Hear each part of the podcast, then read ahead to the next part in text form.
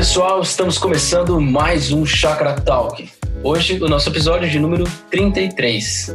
Aqui é o João Vinícius e estou mais uma vez com o Ricardo Agreste. Tudo bem, Ricardo? Como é que estão as coisas por aí?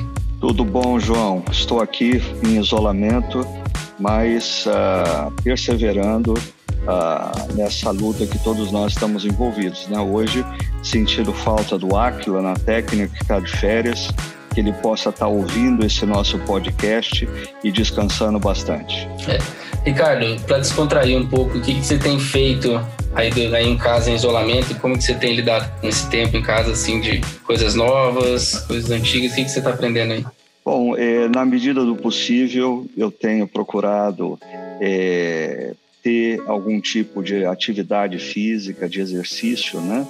Eu acho que é fundamental nesse momento pelo menos para mim, para manter o emocional equilibrado, você é, fazer uma atividade física. E quando normalmente eu faço atividade física é o tempo que eu tenho também é, para ouvir podcasts como esse. E aí via de regra eu escuto alguma coisa que me estimula a pensar, a refletir sobre esse momento. É a boa parte aí das últimas semanas eu me dediquei a ajudar pessoas, especialmente líderes e pastores de outras igrejas, com um programa ah, que eu intitulei como ah, o Novo Normal. Né? Foram quatro semanas ah, onde eu pude organizar algumas ideias e oferecer para esses pastores e líderes. Isso também foi para mim um grande estímulo, porque, é, por um lado, eu gosto de pesquisar e ah, entender o que está acontecendo no nosso contexto histórico, cultural. Por outro lado, quando você faz algo pelas pessoas, ah, isso gera também é, é, uma renovação no prazer e na emoção. Né? Então foi muito bom ah, nesse, nessas últimas quatro semanas poder perceber que eu pude contribuir com alguns pastores e líderes e isso ah, renova as nossas emoções. Então, até estimulo quem está ouvindo a gente a pensar na importância disso, é cuidar uh, do físico uh, e faça coisas que você possa com essas ações abençoar outras pessoas. Isso contribui grandemente para a gente se manter minimamente saudável emocionalmente num contexto tão complexo, né? Sim, acho que uma coisa que, que, eu, que eu lembro é, é de algo que a gente já falou aqui em outros momentos, das atividades chave, né, das atividades que sustentam é, o nosso propósito, né? algo que você trouxe para a gente lá na época do, é, da série Quando Não Jogar a Toalha, né? E, e, acho que, que essas coisas nos lembram bastante sobre como que eu posso encontrar de fato aquilo que eu, eu tenho que fazer para sustentar meu propósito hoje, né? É, eu acho que esse momento que a gente está vivendo de a pandemia e consequente isolamento é, também ah, foi uma das coisas que eu tratei muito no novo normal. Ah, é um momento de reflexão. É, a gente precisa parar e pensar o que de fato é essencial, o que de fato é prioridade na vida. Parece que Deus ah, gerou uma paralisação, uma desaceleração no ritmo para que a gente possa orar, refletir, pensar e encontrar em meio disso tudo o que de fato é essencial é, no exercício da vocação de cada um, no exercício da profissão de cada um. E esse tem sido um, um processo também interessante para mim. De, eu acho que vai, esse período vai ser muito significativo em termos de definição de futuro. Como eu quero gastar a minha vida, como eu quero investir o meu tempo a partir desse caos que nós estamos vivendo hoje. Eu acho que ajuda a gente a a, a, convergir e se concentrar naquilo que é essencial, naquilo que é prioritário. Agora, isso, esse não é um processo que vem naturalmente, precisa ser um processo intencional. Né? Eu acho que pessoas podem estar simplesmente esperando ah, os dias passarem na frente da televisão, consumindo meramente o tempo, outras podem ter uma atitude intencional ah, de leitura de bons livros, de reflexão e de busca dessa compreensão. O que na minha vida é essencial? O que, que na minha vida é prioritário? O que, que vai dirigir aos meus esforços e às minhas ações a, a partir desse momento. Então, eu encorajo todo mundo a, a não ficar esperando a pandemia passar, mas em meio à pandemia, se dedicar a um processo mais profundo de reflexão e de análise da vida e principalmente de oração na presença de Deus.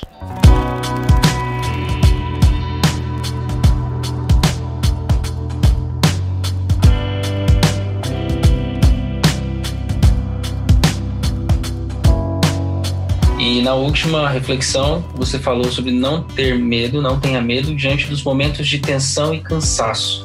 É, e até já aviso para os nossos ouvintes, caso você queira ouvir a reflexão que o pastor Ricardo trouxe é, no último fim de semana, é só procurar aí nas nossas redes sociais, você encontra.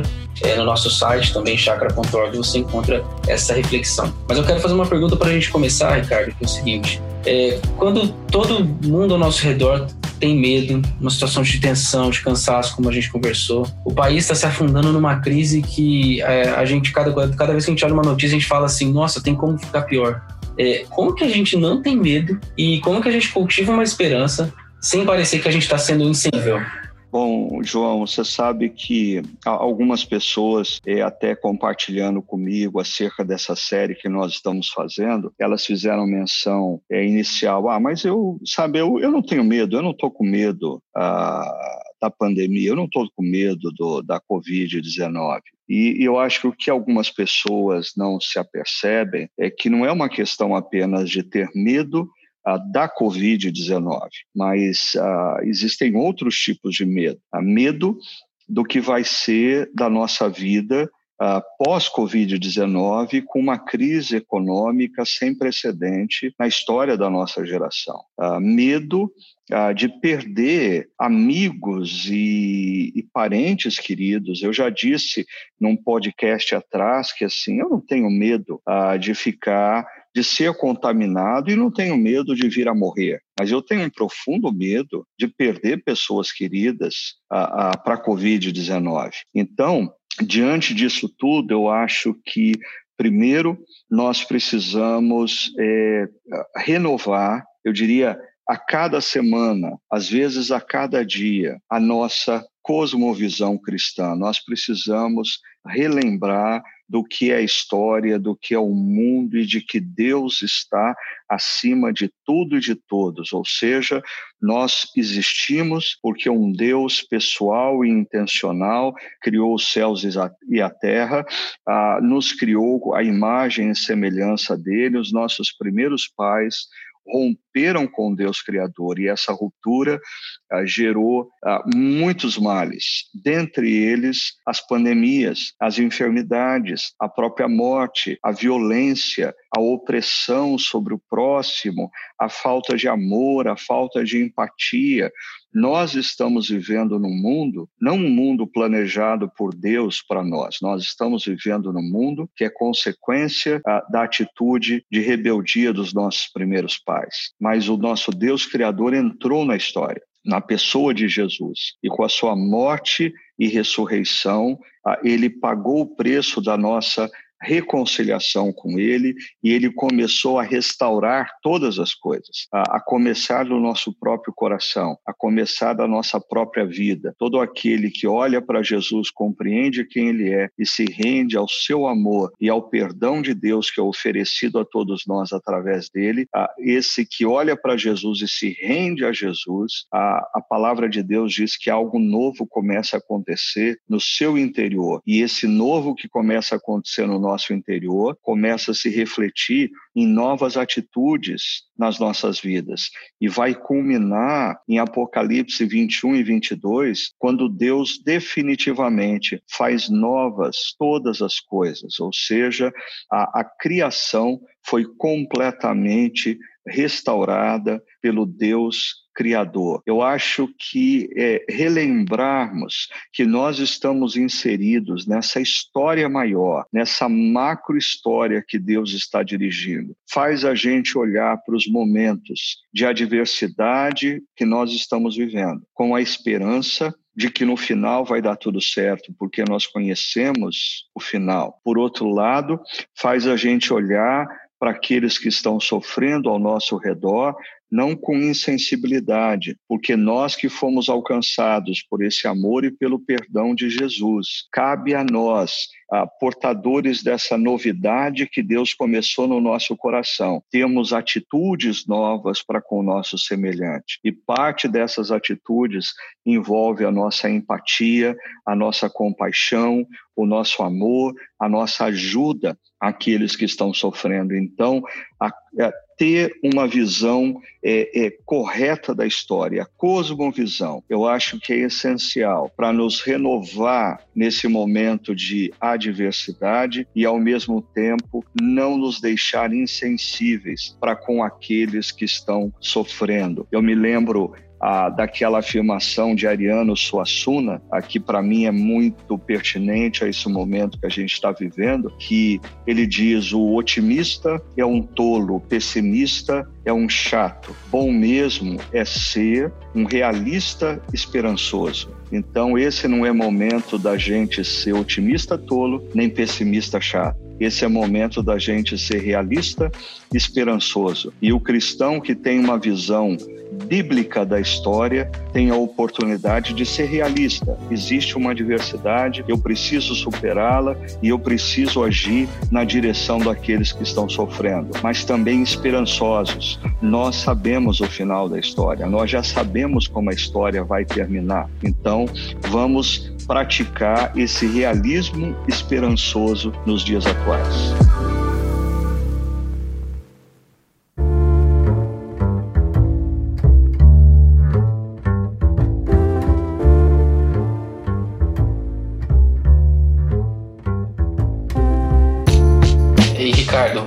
Alessandra tem uma pergunta aqui que é, mostra um pouco a situação que muitas pessoas estão vivendo. Ela diz assim: Eu tenho uma dúvida nessa pandemia. Ela, eu sempre fui muito medrosa e por isso nessa pandemia eu tenho feito tudo de acordo com as regras da OMS, é, tenho respeitado o isolamento social, não vou a festinhas de família. Acho um absurdo eles fazerem festa, mas eu sou criticada por isso. Então ela quer entender se está fazendo a coisa certa ou se isso é falta de fé. Acho que a grande questão para ela é assim: será que eles confiam mais em Deus e por isso não se preocupam tanto?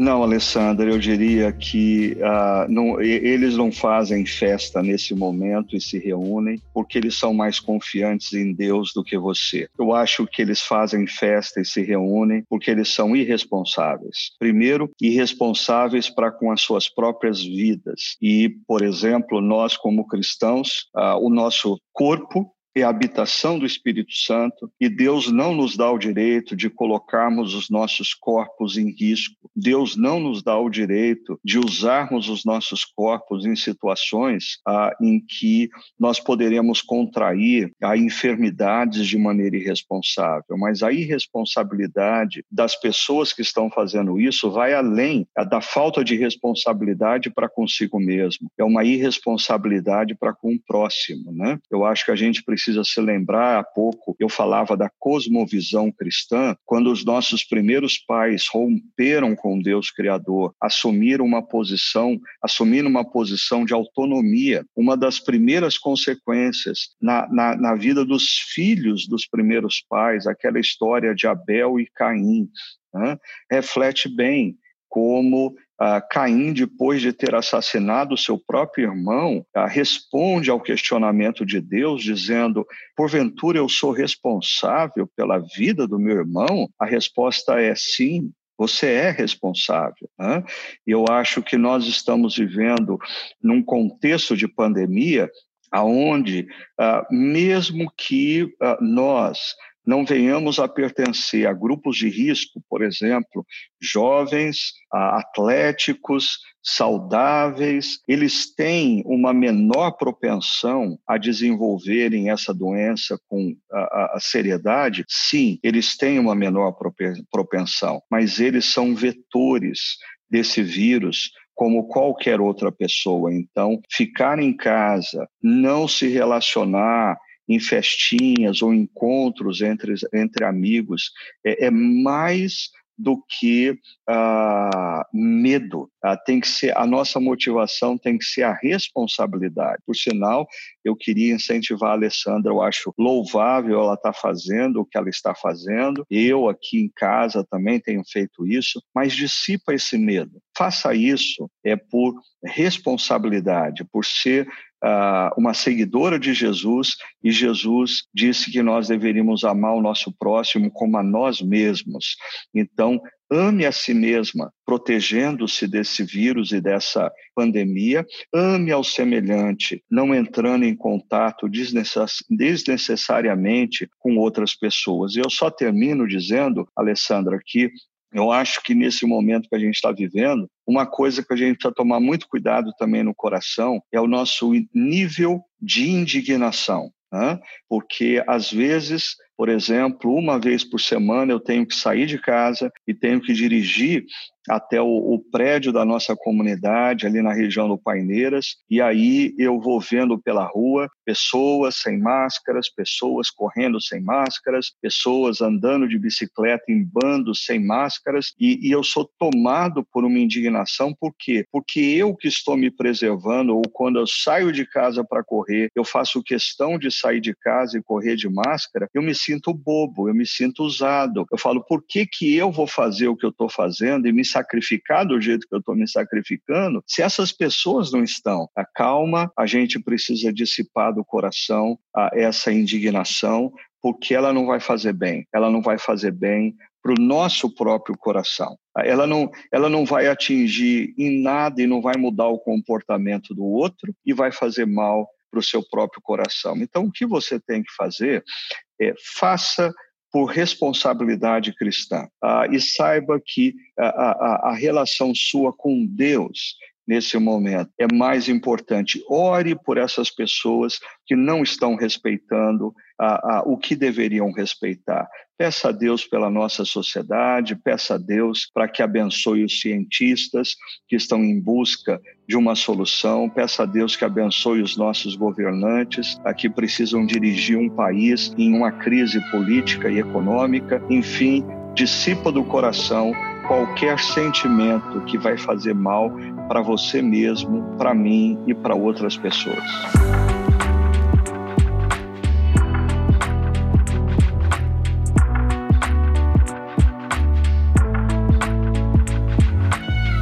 É, Ricardo, e uma outra camada desse medo que acomete muitas pessoas relacionada à, à possibilidade das coisas ruins acontecerem.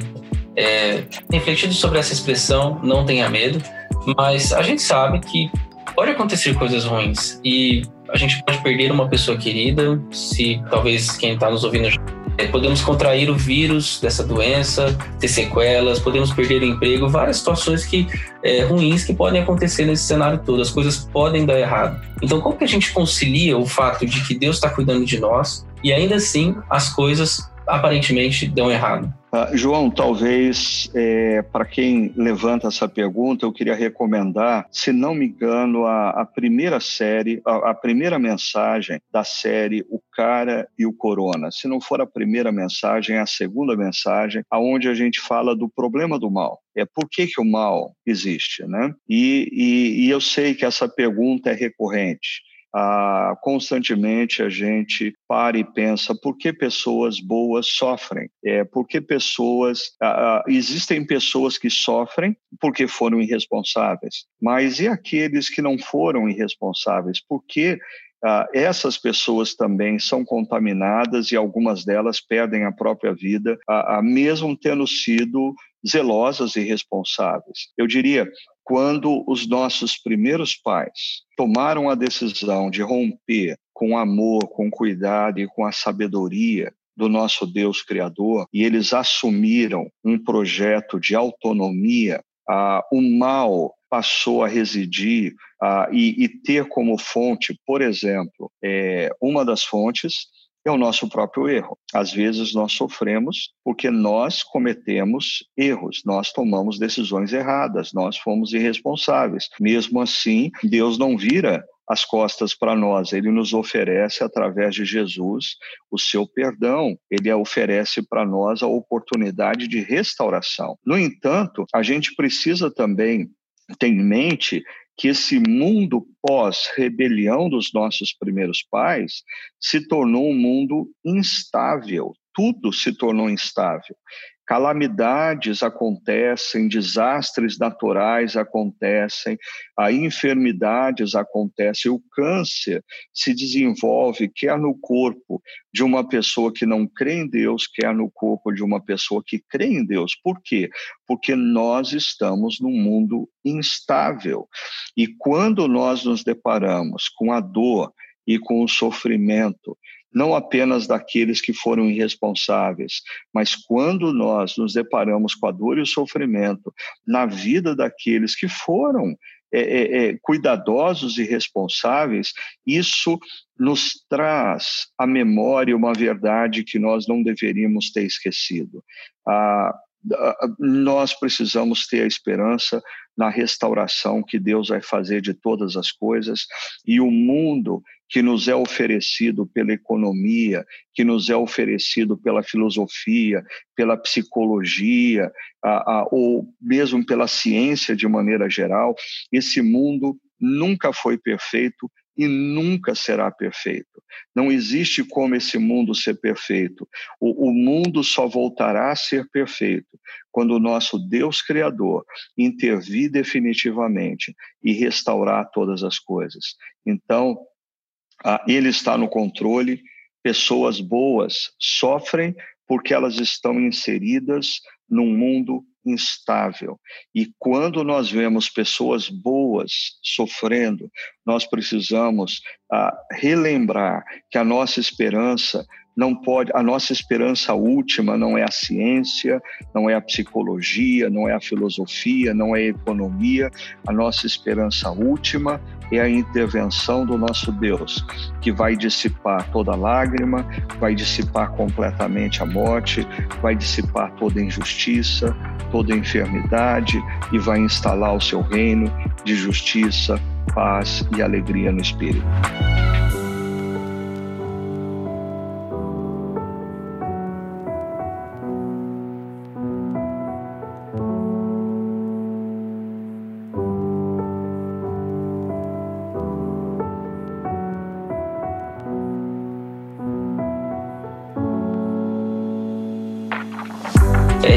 O Lucas faz uma pergunta aqui. É, ele fala que ele tem dúvidas sobre a relação de Jesus com a multidão. É, o, a, a, gente conversou na, na, última reflexão sobre Jesus na, com a multidão, ali com, com Jairo. E a pergunta dele é: como se destacar no meio da multidão e receber uma atenção especial de Jesus? Existe uma maneira correta de se fazer isso? Ele coloca a questão de é, algumas pessoas de que no, durante a relação de Jesus com a multidão, muitas pessoas estavam precisando também de ajuda, é, precisando de uma cura, de, uma, de um milagre, e não receberam isso, porque algumas recebem outras não. Bom, uh, Lucas, primeiro eu queria ressaltar que às vezes, uh, especialmente no meio cristão e por parte de alguns pastores, uh, eu percebo uma dicotomia entre a multidão e o relacionamento pessoal de Jesus com os discípulos. E em alguns meios, pessoas dizem Jesus ah, priorizava a relação eh, com a relação pessoal com os discípulos. Jesus não era um homem ah, voltado para as multidões. Eu diria que ah, isso é um grande equívoco. Eh, no passado, eu já fiz um estudo é, nos evangelhos, procurando a palavra, a multidão e procurando eventos que Jesus está sozinho com os discípulos. É impressionante como, é, é, na grande parte do tempo do ministério de Jesus, Jesus está com a multidão e inúmeras vezes que ele está falando aos discípulos, a multidão se faz presente. E Jesus lá, acho que é Mateus 9, diz que quando Jesus contemplou, olhou a multidão, ele teve compaixão, porque a multidão representava a gente aflita, angustiada, gente sem pastor. Então, Jesus olha para a multidão com compaixão. Agora, no meio da multidão, existem diferentes tipos de pessoas. Tá? No meio da multidão, existem discípulos. pessoas que estão ali não apenas esperando que Jesus faça milagres, mas pessoas que estão ali aguardando a orientação de Jesus ah, para redimensionar suas vidas. Ah, no meio da multidão, além dos discípulos, existem pessoas que estão ali simplesmente para consumir, seja o milagre de Jesus, ah, seja o ensinamento de Jesus. E eu diria que hoje nas nossas igrejas nós temos também esse grupo de pessoas representadas. Ah, eles estão nas igrejas e eles escutam sermões na perspectiva de, ah, será que, como se fosse uma aspirina, é, ah, isso vai ser bom para minha dor de cabeça hoje, eu vou tomar. Não, isso não tem nada a ver comigo hoje, é, vai passar. Ah, sem perceber que os ensinamentos eles são norteadores para as nossas vidas, às vezes não para o presente, mas às vezes para dois, três, quatro meses, uma situação que nós vamos viver posteriormente. Mas no meio da multidão nós temos os consumidores. Por exemplo, quando Jesus faz a multiplicação dos pães e dos peixes, muita gente usufruiu desse milagre sem se identificar a Jesus. Né? E no meio da multidão existem também aquelas pessoas que ah, é, clamam a Jesus e, e, elas dão a cara para diante da multidão elas dão a cara dizendo Jesus eu creio que o Senhor é o Filho de Deus e o Senhor pode resolver o meu problema. Por exemplo, quando Jesus está entrando em Jericó, ele está no meio de uma multidão. Naquela multidão tinha os discípulos que estavam seguindo, ah, mas também tinha o bando de consumidores esperando ele fazer algum milagre. E de repente, ah, um cego chamado cego Bartimeu, ele ah, grita dizendo: Filho de Davi, tem misericórdia de mim, filho de Davi, tem misericórdia de mim. E diz o texto que Jesus imediatamente parou ah, para atender essa pessoa. Ah, e como nós vimos também na reflexão é, é, de Lucas 8, ah, Jesus para para conversar com uma mulher que o tocou. Então eu diria, no meio da multidão existem consumidores, no meio da multidão existem discípulos e no meio da multidão existem pessoas que ah, saem da multidão é, para verbalizar a sua fé de que Jesus, de fato, tem poder e pode intervir na vida. E aí, respondendo ao Lucas, eu diria é, como ele pode se destacar da multidão, eu diria de duas formas é, num primeiro momento, clamando a Jesus, clamando, orando a Deus, buscando auxílio em Deus, mas num segundo momento, se tornando discípulo de Jesus, ou seja, a atenção ao que ele ensina e ao redimensionamento da vida a partir da obediência. Aí nós vamos estar no meio da multidão, mas ah, sendo discípulos de Jesus e não consumidores dos ensinamentos e dos milagres de Jesus. Eu acho que uma coisa que surge aqui também, Ricardo, é essa, essa ideia da atenção especial de Jesus, né? É, nós já somos alvos da graça de Deus sobre as nossas vidas.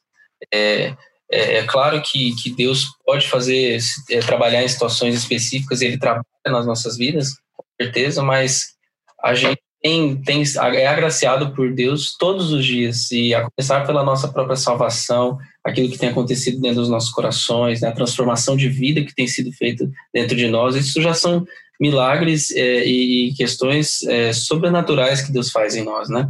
Então a gente já tem sido alvo dessa atenção, né? Quando Ele nos encontrou, quando o Espírito Santo dele nos encontrou, a gente já tem sido alvo disso, né? É o fato de nós não sentirmos a, a presença e a atenção de Jesus não muda o fato de que ele está presente e nos dá atenção. A gente vive momentos na vida em que existe um, um, um, um, período entre o nosso clamor e a resposta da oração. E nesse período, muitas vezes, a, a, o nosso inimigo vem e sussurra no nosso ouvido, mas o seu Deus onde está? Aí ele te abandonou, Será que de fato ele se importa com você? O fato de nós não estarmos sentindo a presença e o cuidado não muda o fato de que Deus está presente, Ele é Deus Emanuel e Ele cuida de nós. E aí, nesse período, é importantíssimo a gente exercitar a confiança, a nossa confiança no caráter de Deus, no caráter de Jesus, na bondade, no cuidado dele para com as nossas vidas.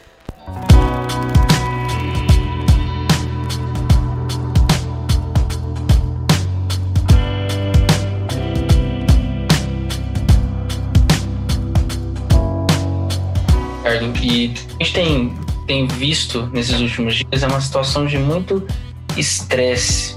Todo mundo está muito tenso, né? O clima está tenso.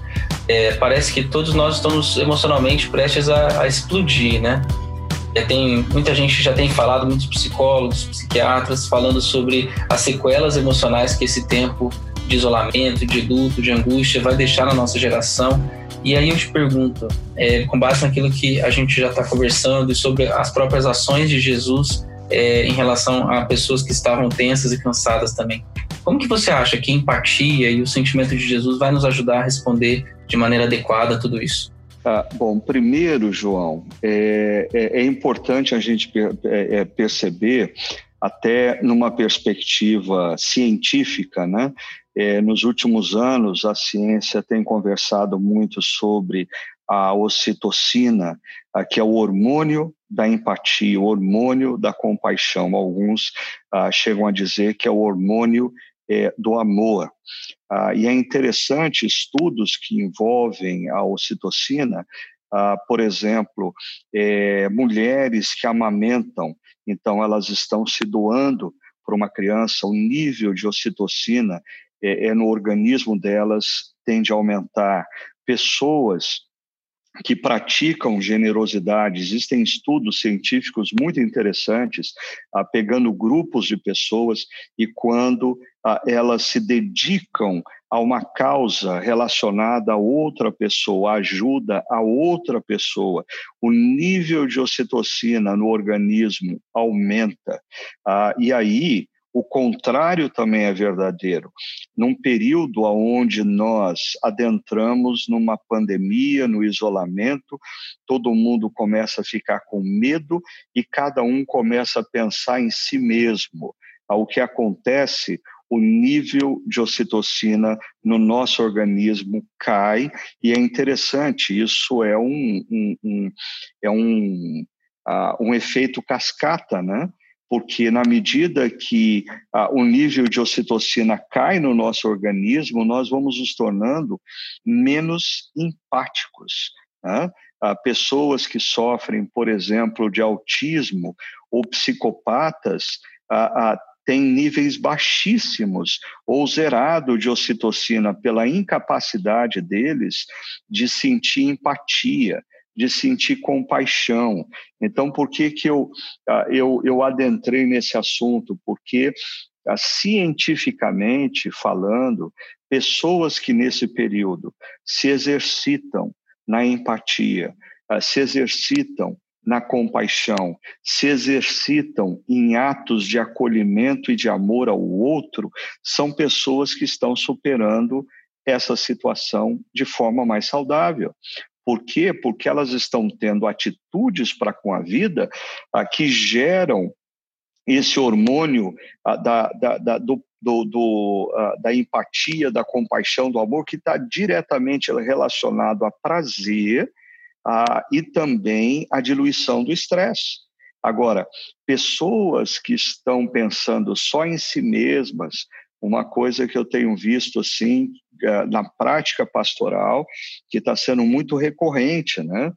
Pessoas em determinadas situações elas estão resolvendo é, falar tudo que elas nunca falaram, se achando no direito de, de, de, de descarregar um caminhão de melancia na cabeça do outro, ou pessoas de maneira sem qualquer filtro ou sem qualquer critério ah, resolvem com as suas narrativas é, acusar o outro, agredir o outro, tudo isso, para mim, é fruto desse momento em que nós estamos desprezando a importância de, de, de a gente exercitar a empatia, a compaixão, o amor para com o outro, o que gera em nós esse hormônio que nos fortalece para sermos ainda mais empáticos, ainda mais compassivos, ainda mais amorosos. Mas o que está acontecendo, e eu acho que a gente precisa tomar cuidado, é esse reverso. E quando nós olhamos para Jesus, nós vemos Jesus olhando a multidão e tendo compaixão, olhando uma mulher com um fluxo sanguíneo incontido e tendo compaixão, olhando é, é, um jovem rico, arrogante, orgulhoso da sua própria prática religiosa, mas diz o texto que Jesus olhou aquele jovem e ele teve compaixão daquele jovem. Então, eu acho que esse é um momento para a gente parar, a olhar ao nosso redor e a gente se perguntar ah, eu tenho praticado a empatia para com a minha esposa, para com meu marido, eu tenho sido empático para com os meus filhos, ah, eu tenho procurado ser empático para com os meus pais, para com os meus amigos, para com os meus amigos de trabalho, para com os meus funcionários, para com os meus, para o meu chefe, porque primeiro, como cristãos, a empatia a compaixão ah, é um reflexo do caráter de Cristo em nós. Se está faltando empatia e compaixão, a gente está precisando se reconectar com Cristo. Alguma coisa aconteceu. Segundo, porque nesse momento aonde existe desgaste emocional e cansaço, a prática da empatia e da compaixão, interessantemente, nos renova e interessantemente nos dá mais vigor. Então, aí nós temos é, é, pelo menos duas razões. Uma, porque nós seguimos a Jesus, outra, ah, porque a prática da empatia e da compaixão renova as nossas emoções. Eu lembro aqui de, de a imagem que o próprio Jesus usa para representar o seu povo no mundo, né? Que é a imagem de ser sal e ser luz. Né? É, de alguma forma, a empatia, me parece aqui, que ela é uma forma de nós temperarmos esse mundo que está tão tenso, tão exausto, né? É uma forma da gente é, mostrar, inclusive, o nosso, a nossa identidade como povo de Deus, né? E nas pequenas coisas, João, porque às vezes a gente fica imaginando, ah, nós como igreja precisamos demonstrar empatia e compaixão para com a população miserável temos que demonstrar, temos que fazer campanhas, temos que levantar alimentos, temos que a, a viabilizar formas dessas pessoas serem reinseridas no mercado de trabalho, mas assim a gente não pode se esquecer é, da empatia para com aqueles que estão ao nosso redor, ah, porque ela demonstra, eu, eu até diria, às vezes é imensamente mais fácil uh, eu amar a população pobre, é, enviando uma cesta básica, mas não tendo que me relacionar ah, com aquelas pessoas, do que eu amar. Uma pessoa da minha família que eu tenho que me relacionar todo dia, ou um amigo de trabalho com quem eu tenho que participar de reuniões toda semana. E Jesus, ou melhor, o apóstolo Paulo, em 1 Coríntios 13, nos diz: ah, de nada vai adiantar a gente dar todos os nossos bens aos pobres se nós não tivermos amor. Ah, por quê? Porque o amor, ele necessariamente não é demonstrado por você dar todos os seus bens aos pobres. O amor é demonstrado para com aqueles que você convive diariamente, aqueles que você convive semanalmente. Eu me lembro de uma charge do Charlie Brown, que na verdade o Snoopy, aquele cachorrinho dele, estava é, deitado sobre a casinha e o Charlie Brown estava passando e o Snoopy dá uma olhada para o Charlie Brown e o, e o Snoopy pensa assim, né? Eu amo a humanidade, o que eu não consigo é tolerar o ser humano. Né? Então, existe um paradoxo nesse momento, de nós sermos compassivos para com a humanidade, para com aqueles que sofrem, mas estão distantes. mas a gente não demonstrar amor para com aqueles que estão próximos. Então a gente precisa tomar cuidado com isso. Eu lembro até aqui de algo que você já comentou aqui com a gente, mas é, esse é um tempo para a gente olhar para dentro de casa, né? Talvez o, o isolamento social tenha é, feito a gente voltar os olhos para algo que estava um pouco esquecido na nossa sociedade. Para muitos pais, é, olhar de novo para os seus filhos, para muitos filhos, olhar de novo para os seus pais. É, e, enfim, as, as, várias relações que existem mais íntimas para nós, com os nossos amigos mais próximos, que a gente foi abandonando com a correria da vida, com, com tudo que, que tem na nossa sociedade, né? E, e, João, quando a gente fala de relacionamento que envolve é, tolerância, amor, compaixão, eu gosto sempre de lembrar ah, de duas coisas, porque assim é, é, isso é muito comum em igrejas, né? A gente ama profundamente o irmão que a gente vê só de domingo. Aí, quando a gente começa a trabalhar com ele num projeto social todo dia, é uma questão de três, quatro semanas para começar a sair faísca de tudo quanto é lado, né? Então, acho que nos relacionamentos a gente precisa sempre, ah, eu pelo menos gosto de sempre lembrar de duas coisas. Não existem pessoas perfeitas e nós precisamos nos relacionar com elas acolhendo e celebrando, perdão, celebrando as virtudes que essa pessoa tem e acolhendo as suas limitações. Então a gente vai caminhar mais é, é, a mais a longo prazo com pessoas na medida em que a gente aprende a celebrar as virtudes e acolher ah, limitações. A segunda coisa que eu acho que é fundamental ah, nos relacionamentos é nós ah, lidarmos com as relações sempre considerando o saldo, sempre considerando o saldo. Por quê? Porque muitas vezes nós reagimos a um amigo, a um parente, a um conhecido baseado na última atitude que ele teve para conosco, que não, não nos foi agradável, que a gente se sentiu ofendido por alguma coisa.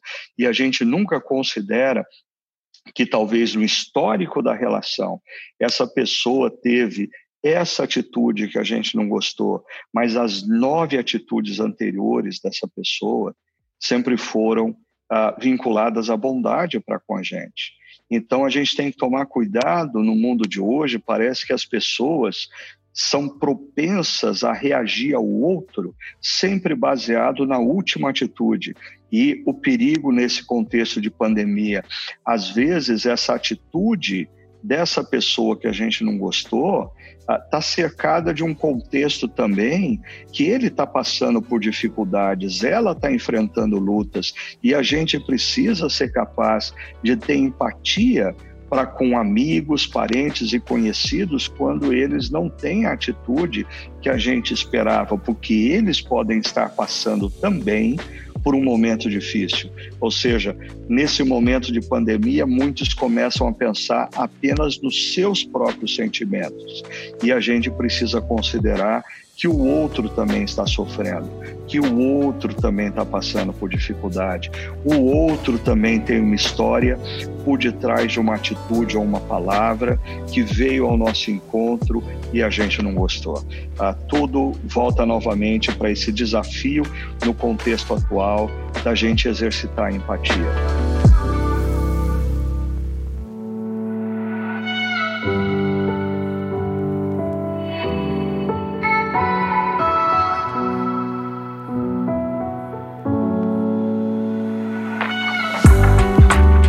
Ricardo, para a gente fechar aqui, eu tenho um relato da Eliara que eu acho que representa bem esse momento que a gente está vivendo. E ela diz assim: Eu vivo há quase cinco anos no emprego tóxico, porém, por muitos motivos não pude sair dele. Hoje, com a pandemia, tudo piorou e não posso sair desse emprego. Às vezes me sinto mal, pois sei que muitas pessoas estão perdendo seus empregos e eu tenho um emprego, mas eu estou infeliz, vivo sem paz, minha saúde não é mais a mesma. Precisei parar, pois estava adoecendo e logo eu retorno. Mas tenho medo de retornar e ao mesmo tempo estou vivendo um tempo de muito clamor e muita intimidade com Deus. É, e tentando não temer, mas crer somente. É só um relato, pois eu sinto dor, alma dói, estou em processo de reconstrução. Eu não vejo saída e lido ao mesmo tempo com o medo e com a fé. Então, o que a gente pode dizer para Eliara aqui, Ricardo? Bom, João, é, primeiro, a minha, o meu sentimento de compaixão para com a Eliara nesse momento é, difícil que ela está vivendo e desde já oro pela vida dela e peço para que Deus dê a ela a, o shalom, a paz que envolve mente e coração e dê a ela também orientação clara acerca do que ela deve fazer. Ah, agora, eu queria ponderar algumas coisas, porque é, eu não conheço o contexto é, de trabalho da Eliara, eu não sei a idade dela, ah, e existem aí N fatores que poderiam nos ajudar é, nessa situação que ela está vivendo. Porque, primeiro, vamos considerar que os sentimentos da Eliara é, correspondem à realidade. O ambiente onde ela trabalha é efetivamente um ambiente tóxico. Ah, ela precisa, então, ponderar quais são os limites dela. Ah, e ela precisa é, se a situação, se esse ambiente está efetivamente fazendo mal para com ela, ou seja, transcendeu o limite dela, ela precisa tomar uma decisão. É, volto ao mandamento, a, a, o segundo mandamento: amarás o teu próximo como a ti mesmo. A gente precisa se amar para poder também amar o próximo. Então, Deus não nos dá o direito de nos submetermos a um ambiente a, que está fazendo mal para nós. Uma segunda questão a se ponderar. É, pode ser, eu não estou dizendo que é o que está acontecendo, mas às vezes nós estamos em, em determinados ambientes que geram em nós ah, sentimentos não agradáveis, sentimentos é, é, não prazerosos, é, porque nós estamos resistindo a, em reformularmos a nossa maneira de ser, reformularmos a nossa maneira de se comportar e nos tornarmos uma versão melhor de, no, de nós mesmos. Ou seja, às vezes Deus nos coloca em ambientes não perfeitos para sermos luz, mas para a gente viver nesses ambientes que não são perfeitos, nós precisamos é, aumentar o nosso limite, aumentar a nossa capacidade é, é, é, de perseverar numa situação e de contribuir com a transformação daquele ambiente.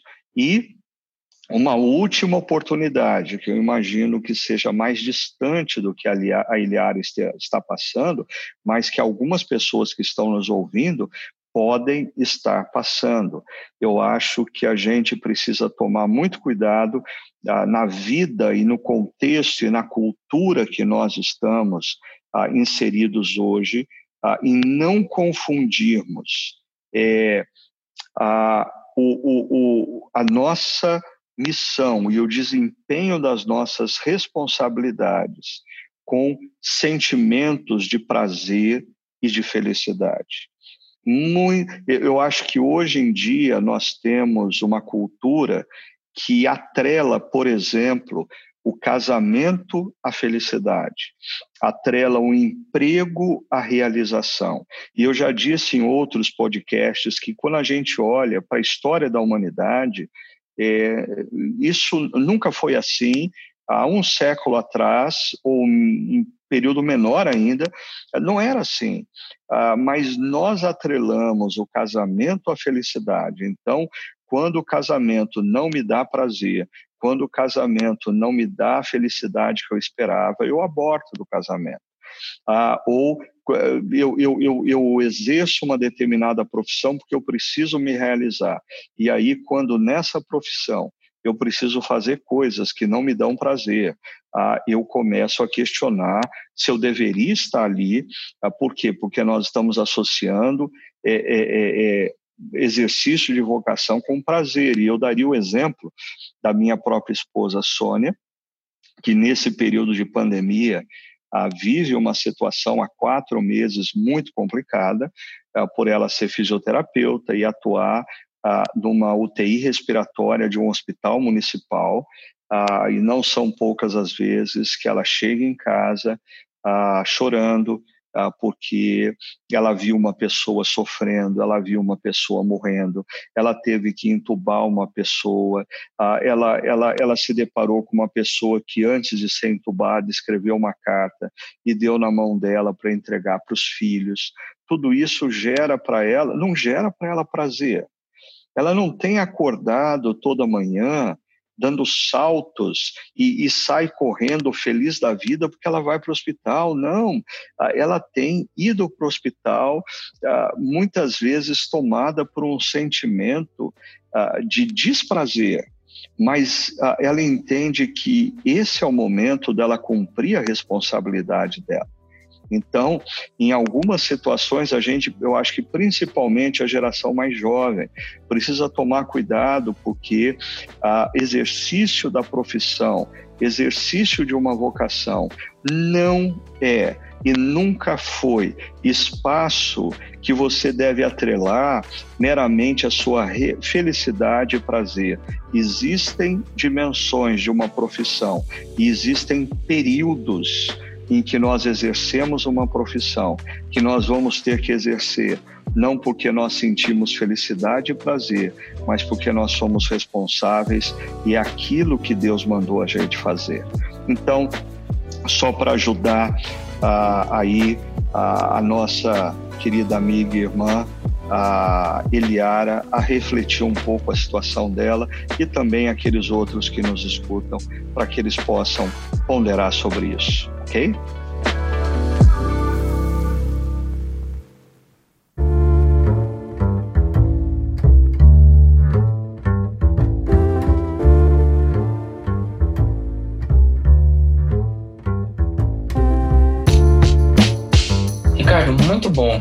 E a série Não Tenha Medo, continua? O que, que vem por aí? João, nós vamos continuar refletindo sobre esse tema, porque nós temos tido muito feedback de pessoas que estão sendo profundamente abençoadas com essa proposta.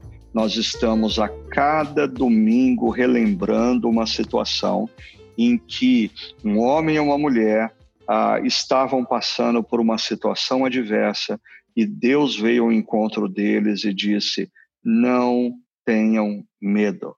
Aí a voz de Deus, assim como foi na criação, quando Deus diz: haja luz, e ela é uma voz poderosa a ponto de dissipar todo o caos.